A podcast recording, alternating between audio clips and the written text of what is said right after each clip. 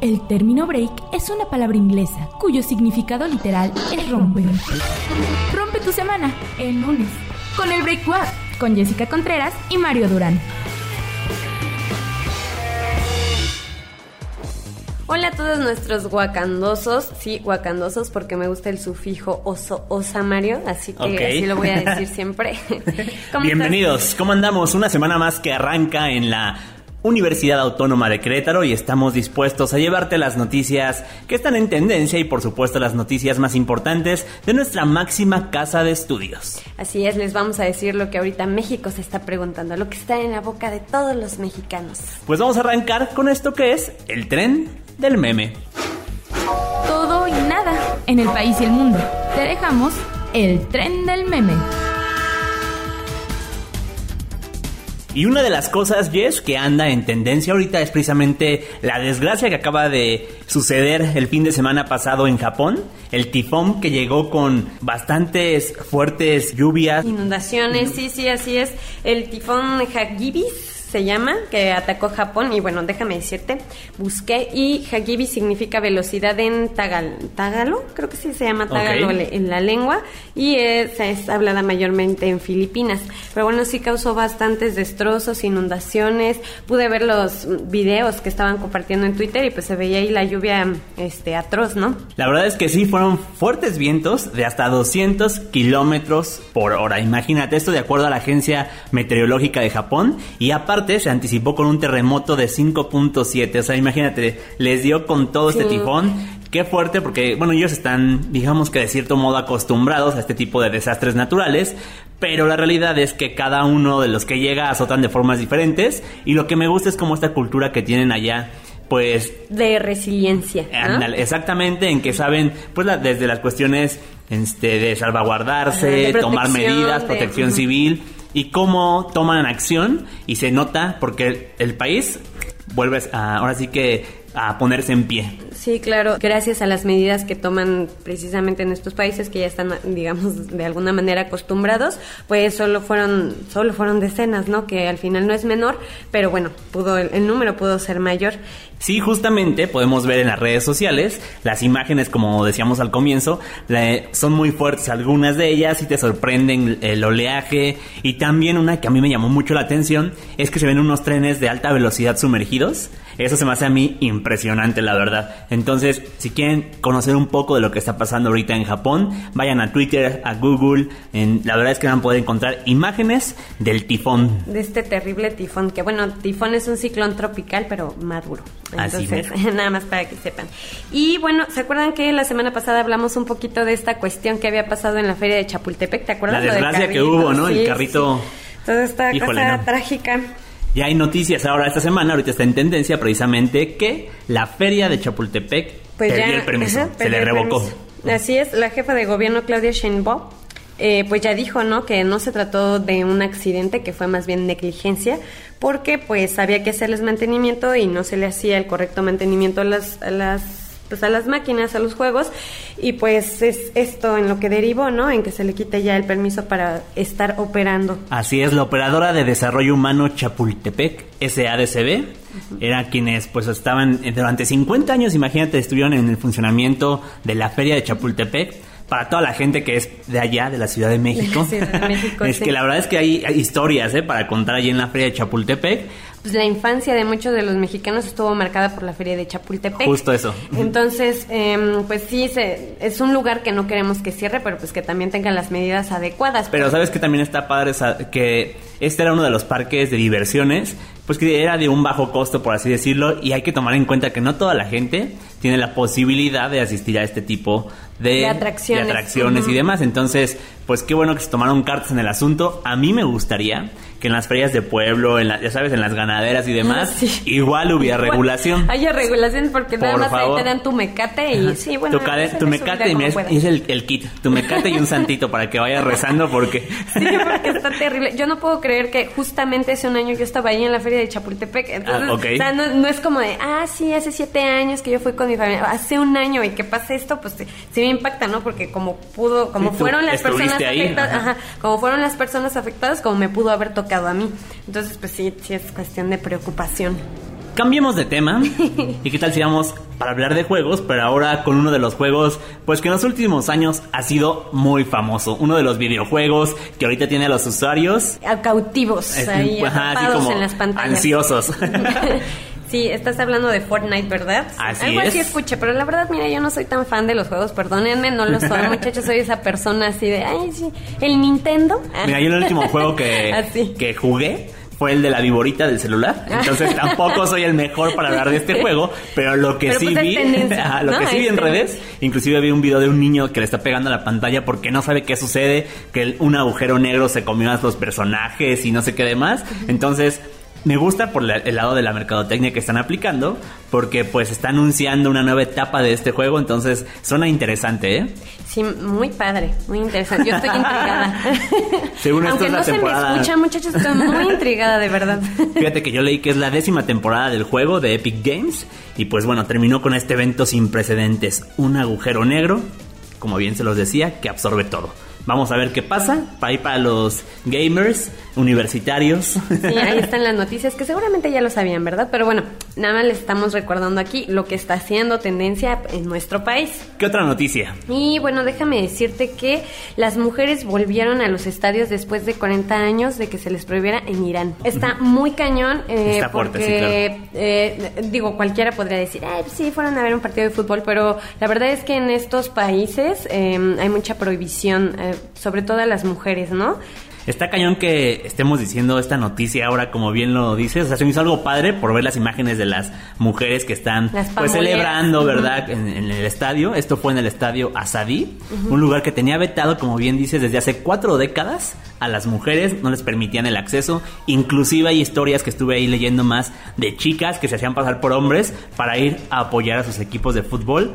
Aunque también hubo una controversia porque solamente se limitaron a 3.500 boletos o 10.500 entradas para las asistentes. Sí, cuando se supone que tenían que ser 4000, ¿no? Entonces sí hubo ahí descontentos, Ajá. pero Y más, ¿sabes qué? Cuando hubo un estadio que es para 78 mil personas. Sí, claro. O sea, no inventes. Y aparte es una mínima parte y solo para las mujeres, pero bueno, estuvo bien. Esto fue por par- por mm, bueno, tuvo mucho que ver la FIFA, Así porque es, también ajá. estaba haciendo presión sobre el país para que las mujeres pudieran entrar porque si no los iban a vetar para participar en el, en el en mundial Qatar. de Así Qatar. es. Oye, que algo interesante, mira, aparte de, obviamente, esta buena noticia y de la porra y demás, fue una goleada, ¿eh? A Camboya, 14 Ah, sí, 0 14-0. 14-0, favor Irán. O sea, también, miren, las fueron los fueron a apoyar bien, que se hacen. Ah, sí, sí, sí, en el momento exacto. Y eran las eliminatorias para clasificar al mundial. Ah, ok. Entonces, ajá, estuvo este, bueno. Estuvo Pero bueno. bueno, a mí me da un poco de tristeza que, como te digo, que haya este tipo de prohibiciones en muchos lugares del mundo, en el que sigan pues siendo un estado cuadrado, en el que no garanticen los derechos. Claro. O sea, deja, esta es una entrada a un espectáculo. Pero hay otros derechos que no se garantizan en países como este. Sí, esta es una pequeña victoria que pues haya sido por parte de la FIFA, lo que sea, con el apoyo de quien sea, pero al final se logró. Y eh, pues te cuento, ¿no? O sea, esta es mucho más porque eh, todo viene de un asunto mediático, que- bueno, que se hizo mediático de una chica que entró a, eh, como dices, ¿no? Había chicas que se disfrazaban de hombres. Ok. Entró una mujer que fue el caso más mediático y se llama Sahar Kodayan. Esta chica se le conoció mediáticamente como la chica azul porque ella iba a apoyar un, un- un partido, que, pero traía la playera de... Su equipo, entonces, ajá. era Stegal el partido. Y este, ella tenía 30 años, la descubren, la meten a proceso y le dicen, ¿sabes qué? Vas a estar seis meses en la cárcel. Porque O sea, por no lo asistir nada ajá, más. por asistir nada más. Inventes. Y lo que hace ella es que se inmoló que bueno, así se le conoce al suicidio, que tiene que ver con protestas o con desobediencia civil o religioso. Ok, qué fuerte, ¿eh? Ajá, pa- pasó eso y se hizo muy mediático y pues esto es, de ahí viene todo el, el contexto y está pues bastante agradable, ¿no? Haya sido lo poco o mucho que se hizo, pero pues regresa un respiro para las mujeres iraníes. Pues bueno, un, un pasito, como bien dices. Y en noticias más amigables, déjame te cuento que, mira, ya se acerca noviembre, Jess, y yo a todo con el pan de muerto. O sea, yo estoy esperando con ansias. pues resulta que también está, el que estaba esperando con ansias fue Christopher Landau, quien es el embajador de Estados Unidos en México y que probó por primera vez el pan de muerto. Pero lo que hizo fue agarrar su panecito, sumergirlo, agarrar un cachito en su chocolate, muchachos. y sumergirlo en su en chocolatito. Y todo esto generó una controversia escandalosa. Es que aparte él se preguntó y lo puso en redes sociales. ¿Cómo se dice? ¿Chopear o, sopear? Sí, sí, ¿Tú qué dices, Jess? ¿Cómo se dice? Yo digo que es chopear, ¿no? Yo siempre digo chopear también. Sí, como que es esta adaptación de la lengua. Que, mira, deja esta, estaba viendo que la, Academia Mexicana de Lengua, este, ellos sí decían que sopear es cuando metes, o sea, como que te comes la sopa con la tortilla, pero hecha cucharita. Así es, ajá. Y este, entonces que en sentido estricto, pues el pan no sería sopear, ¿no? Pero pues se, se utilizó como de manera coloquial este término y ahora este, se deformó, ¿no? Con estos usos de la lengua. Y justo la Real Academia Española lo define lo que es sopear como pisar, poner los pies sobre algo y dominar o maltratar a alguien. O empapar, que es ahí sí está la similitud, pero... Por otro lado, la palabra chopear, que es la que nosotros decimos que es la correcta, en Nicaragua se refiere al hecho de abollar un objeto metálico, mientras que en otros países, por ejemplo Chile, es trabajar con el chope, es decir, un instrumento de la agricultura, o sea, nada que ver con lo que nosotros... y México aquí vuelto loco. Ándale, ¿cómo se, se dice? bien o no? También algo interesante que encontré de esto es que hay un término, bueno, que es para beber cerveza en un chope. Entonces, ah, quizás viene de esa como... No, alguien utilizó... De ese uso. ¿Alguien, remojó algo en su tarro chope. y por eso. Ya de ahí surgió. Entonces, ¿ustedes qué dicen? ¿Chopear o sopear. Hay que nos den su opinión. ¿Te late que vayamos con las noticias de nuestra máxima casa de estudios? Sí, me late perfectamente hablar sobre lo que nuestra universidad está haciendo. Vamos con las noticias universitarias. Llegó el momento de conocer el tráfico y el clima en la UAC.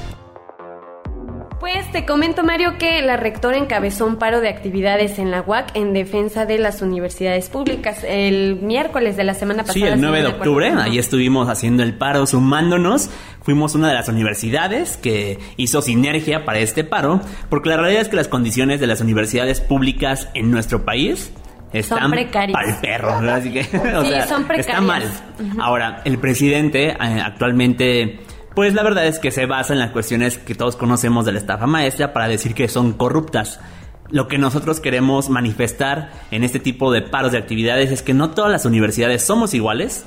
Nosotros, por ejemplo, estamos rankeados en el tercer lugar a nivel nacional. ¿Por qué? Porque estamos cumpliendo con nuestra labor académica, de vinculación, de extensión. Entonces, Sí, es un, es un argumento muy pobre porque todas las universidades creo que a nadie le sobra recurso y muchas están tomando acciones. Por ejemplo, aquí en la Máxima Casa de Estudios lo que mm, se está poniendo en marcha pues es estarse sometiendo a estas auditorías, ¿no? Tanto externas como internas. Eh, se están viendo planes de austeridad. Entonces se están tomando varias medidas, eh, fondos concursables que al final el mismo Estado es el que castiga porque no te no permite como concursar en estas convocatorias. Sí, o simplemente ya no sacan las convocatorias, que es lo que está pasando ahorita entonces ya se ven más en aprietos. Las pocas opciones que había no las quitan y entonces ahí cómo, cómo le haces, ¿no? Entonces, ayúdense, ayúdenme a ayudar. Ahora sí como dicen, ¿no? Ni pichan, ni cachan, ni dejan batear. Y lo que a mí me preocupó de un dato muy interesante que dio la rectora es que nuestra universidad tiene un déficit financiero de 400 millones de pesos que principalmente tiene que ver con la nómina. Entonces va arrastrando esto año con año y pues nos deja totalmente en la incertidumbre no saber qué convocatorias, qué apoyos, porque ni gobierno estatal ni federal nos quieren apoyar. El estatal no quiere, ha, habido propuestas, ¿eh? por parte de la universidad siempre hay propuestas. Está el peso a peso en estos momentos y también estuvo la, la cuestión del 3%, aumentarlo y aún así ellos nos, o sea, nos ignoran literal. Se hacen de la vista gorda, no dan respuesta, no reciben a las personas que tienen que atender, ¿no? Ahí en el Congreso. Entonces, pues mm, dejan sin opciones. No es una cuestión que solo estemos señalando el, el error o el problema, se ofrecen soluciones como esas y no se toman en cuenta. Entonces, ahí no hay forma. ¿Cómo, cómo le haces, no? ¿Cómo, Y luego ahí tenemos al presidente diciendo que no se va a prestar a chantajes. A ver, señor, no le estamos chantajeando.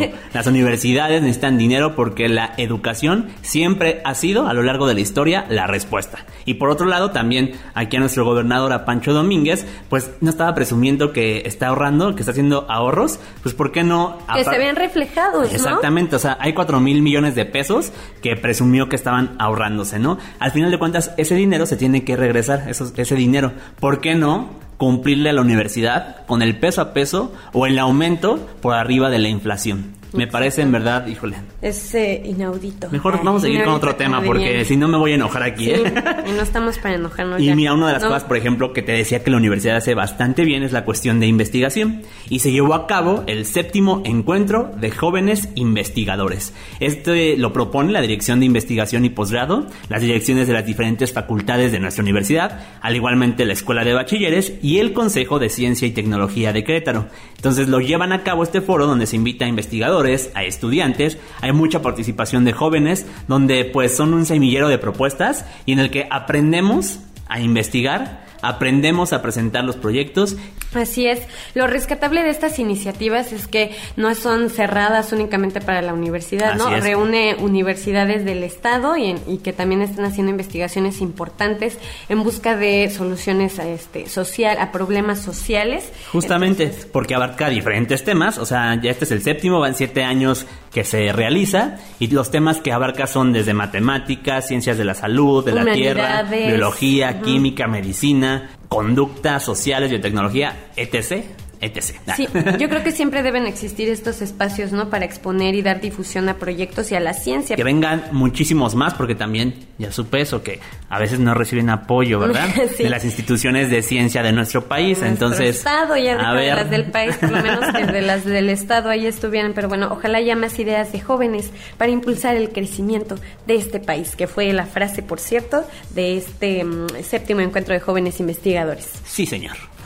¿Qué otra noticia tienes, Jess? Eh, mira, te comento que pues se llevó también a cabo el programa de peso a peso, son estos ya ven que sí se puede, ya ven que sí se puede, solamente se trata de voluntad. aquí un caso, platícanos. Aquí un caso. La universidad ha estado haciendo diferentes esfuerzos con los diferentes municipios del estado y entre ellos pues está esta parte que es lo de peso a peso, en donde el municipio se compromete pues a apoyar a pues a estudiantes de la universidad que que vivan ahí. Ajá, que vivan ahí para eh, otorgarles una beca de su reinscripción, ya sea de este, por ejemplo, este semestre, que es el último 2019-2, que es el que le llaman, o 2020 primero, ¿no? El 1. Perfecto.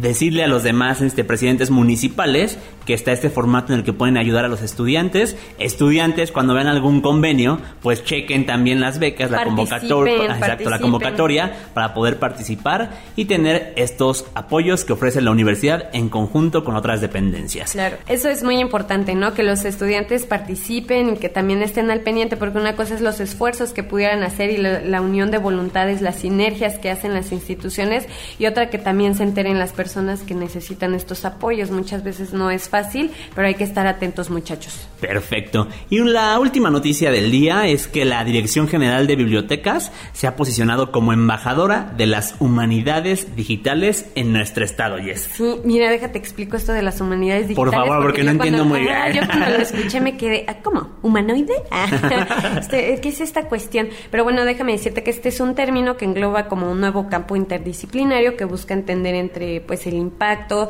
y la relación de las tecnologías de cómputo y las redes digitales en el quehacer de los investigadores en las humanidades. Y justamente en este tenor es que la Dirección General de Bibliotecas, como bien lo decimos, pues ha hecho diferentes eventos, ha hecho diferentes foros, este, pláticas y creo que yo que el objetivo principal pues es que las bibliotecas puedan ser un laboratorio colaborativo, como bien dicen, para la investigación y por supuesto para la enseñanza, ¿no? Sí, desde este enfoque, déjame decirte, desde 2016 llevan haciendo trabajos este, en este tenor porque eh, pues es importante, ya descubrieron la importancia, la relevancia de este tópico y esperan que el próximo año se mm, pueda hacer sede del Congreso de, Hum- de Humanistas Digitales. Ah, perfecto. Entonces en eso anda la Muy interesante. Dirección General de Bibliotecas de la Universidad. Felicidades por esta propuesta, por este nuevo enfoque y llegó el momento de pasar a nuestras recomendaciones. Así que los dejamos con esto. 15 segundos para aconsejar, sugerir, alabar, ensalzar en las recomendaciones, guau.